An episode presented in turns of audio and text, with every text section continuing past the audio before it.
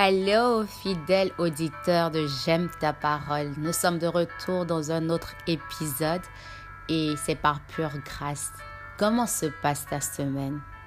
Est-ce que tu remportes les victoires qui te sont destinées en cette saison? Est-ce que tu reviens avec la tête de ton Goliath? Est-ce que tu restes plus que vainqueur car c'est ce à quoi Dieu t'appelle? C'est avec joie qu'aujourd'hui, nous allons méditer, nous allons lire et étudier le livre de Tite. C'est par grâce que nous avons fini les livres de 1 et 2 Timothée. Nous apprenons beaucoup au cours de ces Bible Challenge. Pour toute personne qui nous prend en cours, le Bible Challenge est un exercice de développement spirituel que je dénomme J'aime ta parole, car sa parole est notre boussole, c'est notre orientation. Sans sa parole, nous sommes perdus. Prions, Père, Dieu de notre vie, nous t'aimons. Alors que nous nous disposons pour ta parole, que ton Saint-Esprit nous enseigne, que ton Saint-Esprit nous révèle, que ton Esprit Saint soit notre enseignant par excellence. Prends le contrôle de nos vies, Saint-Esprit. Nous voulons recevoir ta parole dans nos cœurs comme de la bonne terre. Qu'elle puisse non seulement être plantée, qu'elle puisse germer et porter beaucoup de fruits. Dans le précieux nom de Jésus que j'ai prié. Amen. Tite chapitre 1 De la part de Paul, serviteur de Dieu et apôtre de Jésus-Christ, j'ai été chargé d'amener à la foi ce que Dieu a choisi et de leur faire connaître la vérité conforme à la foi chrétienne. Laisse-moi te dire, tu fais partie de ces gens, de ces personnes à qui l'apôtre Paul continue par ses écrits, au travers de ce podcast, par ce Bible Challenge, à t'apporter la foi. À toi que Dieu a choisi, à te faire connaître la vérité conforme à la foi chrétienne. Pour qu'il possède l'espérance de la vie éternelle. Dieu qui ne ment pas, nous a promis cette vie avant tous les temps. J'aime ça. Dieu nous a promis cette vie avant tous les temps. Il ne nous a pas promis cette vie parce que l'homme a échoué ou parce que l'homme a chuté ou parce qu'il fallait emmener une solution alternative sur cette terre comme rédemption. Loin de là. Avant tous les temps, avant que le monde soit, avant la fondation du monde, Dieu nous avait déjà réservé une vie éternelle cachée en Jésus-Christ, raison pour laquelle, lorsque nous acceptons Jésus comme notre Seigneur et Sauveur, nous avons automatiquement droit à la vie éternelle qui se trouve seulement en lui. Jésus peut dire, je suis le chemin, je suis la vérité, je suis la vie, la vie qui mène à Dieu, le chemin qui mène à Dieu, la vérité qui se trouve seulement en Dieu par Jésus-Christ. C'est un privilège. Et si toi qui m'écoutes, tu n'as pas encore cette alliance divine, n'hésite pas à m'envoyer un message ou un WhatsApp au plus 225 47 85 51 31 et ensemble nous allons prier. Pour recevoir Jésus, c'est pas compliqué.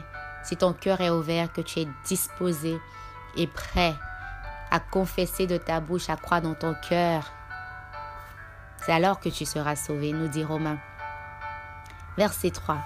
Au moment fixé, il a révélé par sa parole dans le message qui m'a été confié et que je proclame par ordre de Dieu notre Sauveur.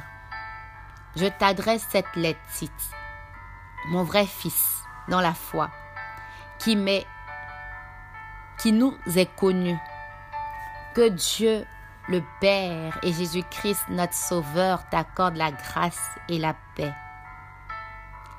Je t'ai laissé en Crète afin que tu achèves d'organiser ce qui doit être encore et que tu établisses des anciens, des anciens de l'Église de chaque ville Rappelle-toi les instructions que je t'ai données.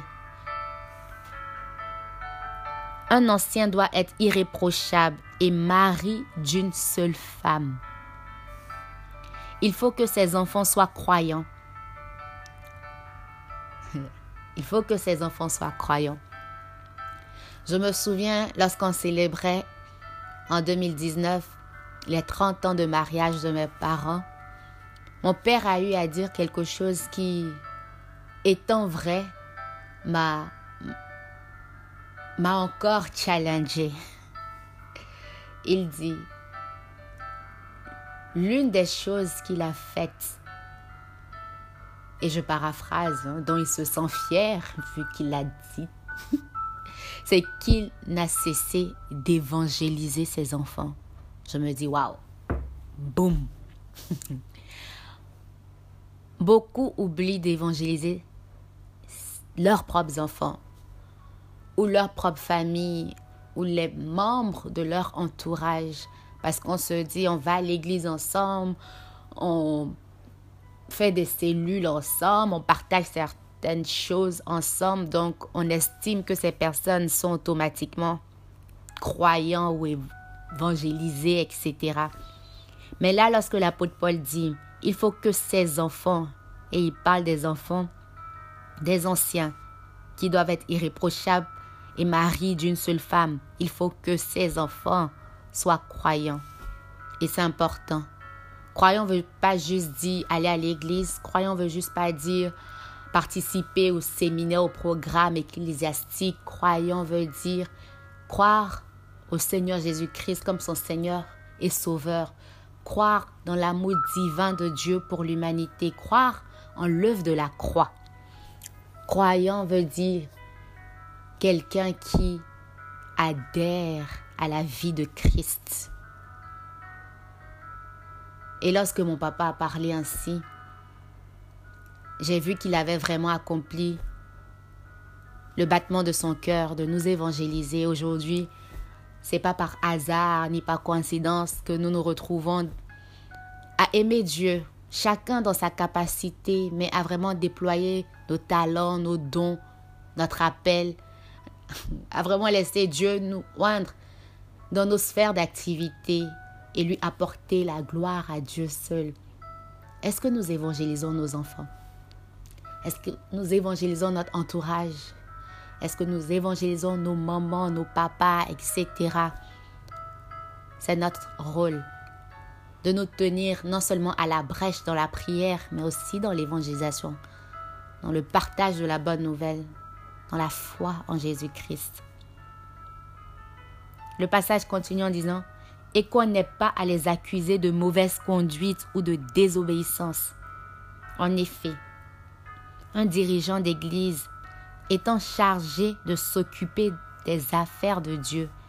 Il doit être irréprochable, qu'il ne soit ni arrogant, ni colérique, ni buveur ou violent, qu'il ne cherche pas les gains malhonnêtes.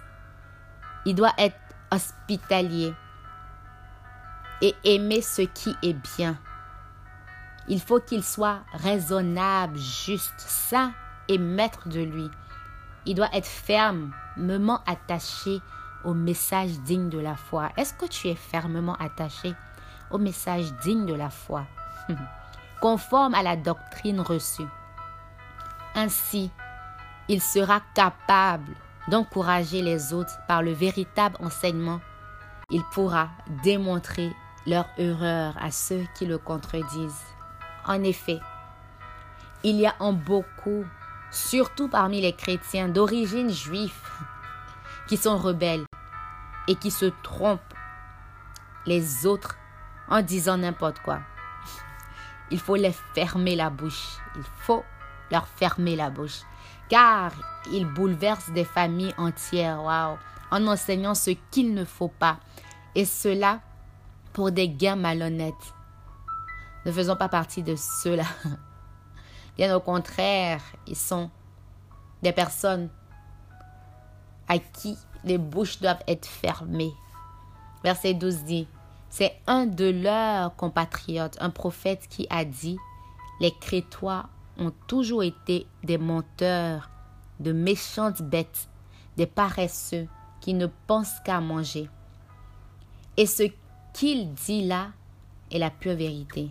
C'est pourquoi adresse-leur de sincères reproches afin qu'ils aient une foi juste et qu'ils ne s'attachent plus à des légendes juives et à des commandements d'hommes qui se sont détournés de la vérité.